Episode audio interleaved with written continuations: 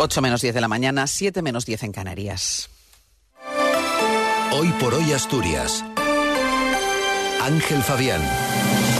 Buenos días. El ministro de Transportes, Óscar Puente, confirma los trenes abril para marzo y el inicio de la construcción de los nuevos trenes de ancho métrico el próximo 26 de febrero. La justicia dicta orden internacional de detención para el exdirector del centro Niemeyer, Natalio Grueso, condenado a ocho años de cárcel herido grave, un allerano que cayó desde unos 5 metros por un terraplén. Además, esta mañana está algo más fresco, tenemos 7 grados en Oviedo y Cangas de Onís, hay 10 en Gijón y en Luarca, 9 en Avilés y en Llanes y 5 en Langreo. La predicción dice que hoy tendremos eh, nuboso, con intervalos nubosos, abriéndose grandes claros durante la tarde. No se descarta alguna precipitación débil y dispersa en los extremos este y oeste de la cordillera. Temperaturas en descenso, que será localmente notable de las máximas en el litoral. Las mínimas se esperan en general al final del día. Heladas débiles dispersas en cumbres. Viento flojo de componente oeste, aunque con intervalos moderados en la costa a estas primeras horas y tendiendo a variable por la tarde. Durante el fin de semana subirán algo las temperaturas y estará soleado, aunque irá en aumento la nubosidad el domingo, incluso podemos tener ya una tarde lluviosa. Martín Valle nos acompaña en la técnica. ¿Tienes huerta o jardín?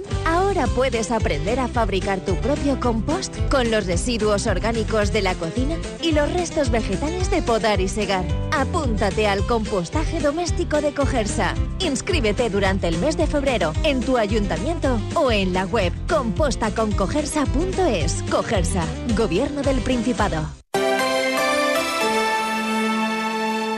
Son las 8 menos 8 minutos de la mañana. Los trenes Abril, los que permitirán reducir por debajo de las tres horas el viaje a Madrid, estarán en funcionamiento en marzo, ratificó el ministro de Infraestructuras, Óscar Puente, que ayer estuvo en Asturias.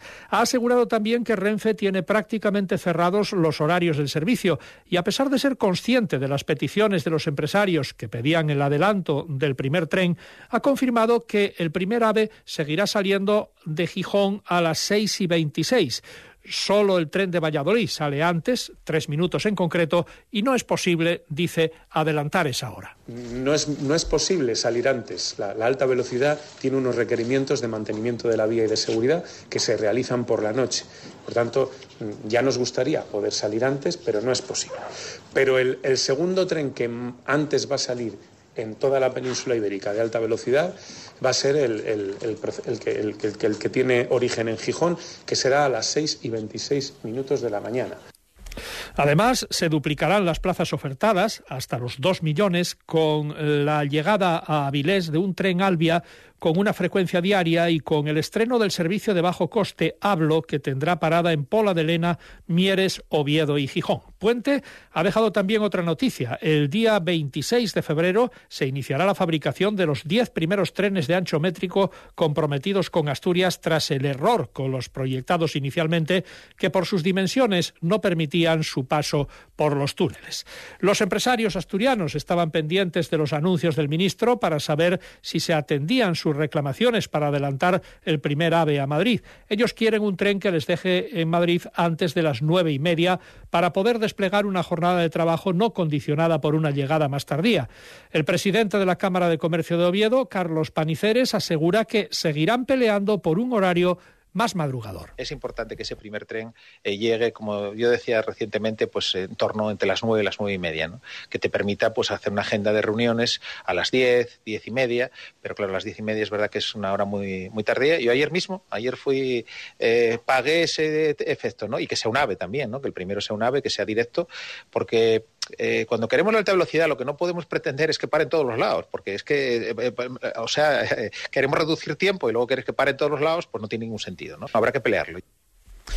La oposición critica que el ministro no diera ayer explicaciones sobre las incidencias que se han venido registrando en las últimas semanas, ni noticia alguna sobre infraestructuras pendientes. Luis Venta del Partido Popular y Adrián Pumares de Foro. No ha dado ni respuestas ni explicaciones a las infraestructuras pendientes, ni tampoco a las continuas incidencias que sufren los usuarios de la línea ferroviaria entre Madrid y Asturias. Ha aprovechado su visita al Principado de Asturias para explicar los motivos de, las continuas incidencias en los trenes que unen Asturias con Madrid. Tampoco para dar plazos concretos de, de infraestructuras pendientes. La sección tercera de la Audiencia Provincial de Oviedo ha dictado una orden europea de detención y una requisitoria internacional para el exgerente del Centro Cultural Oscar Niemeyer, Natalio Grueso, al considerar que puede haber abandonado el territorio español y encontrarse fuera de la Unión Europea.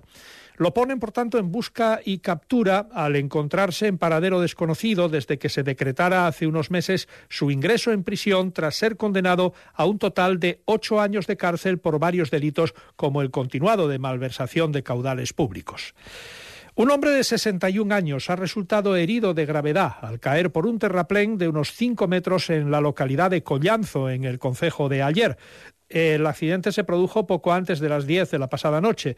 El hombre cayó por un terraplén a un tendejón de hierba en la zona de la estación. Fue ingresado con politrauma en el UCA, en Oviedo. Además, otro varón resultó herido en un accidente de tráfico en Cangas de Onís, en la localidad de Nieda. El herido es un hombre de 74 años cuyo coche volcó lateralmente y fue trasladado al hospital de Arriondas con heridas leves.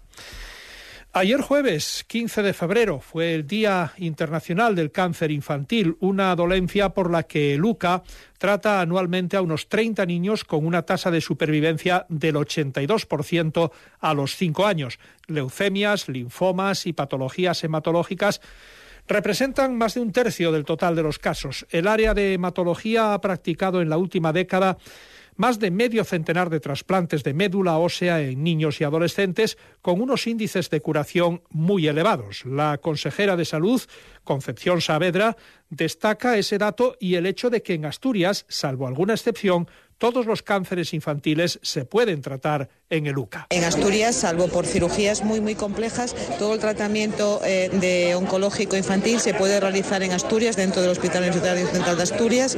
En el caso de los tumores infantiles hematológicos, somos de los 30 hospitales ¿no? que tenemos todos los tratamientos también incluidos en Asturias. Por ejemplo, eh, se han realizado, cada año se realizan más de 50 trasplantes de médula ósea. Concepción Saavedra, que ayer anunció en la Junta General que el SESPA empleará las jornadas de tarde para aumentar su actividad quirúrgica, las pruebas y consultas como parte del plan estructural para atajar las listas de espera. En este sentido, se ha aprobado un plan de productividad dotado con 10 millones y medio de euros para los profesionales vinculado a reducir los tiempos de demora. Faltan dos minutos para las ocho.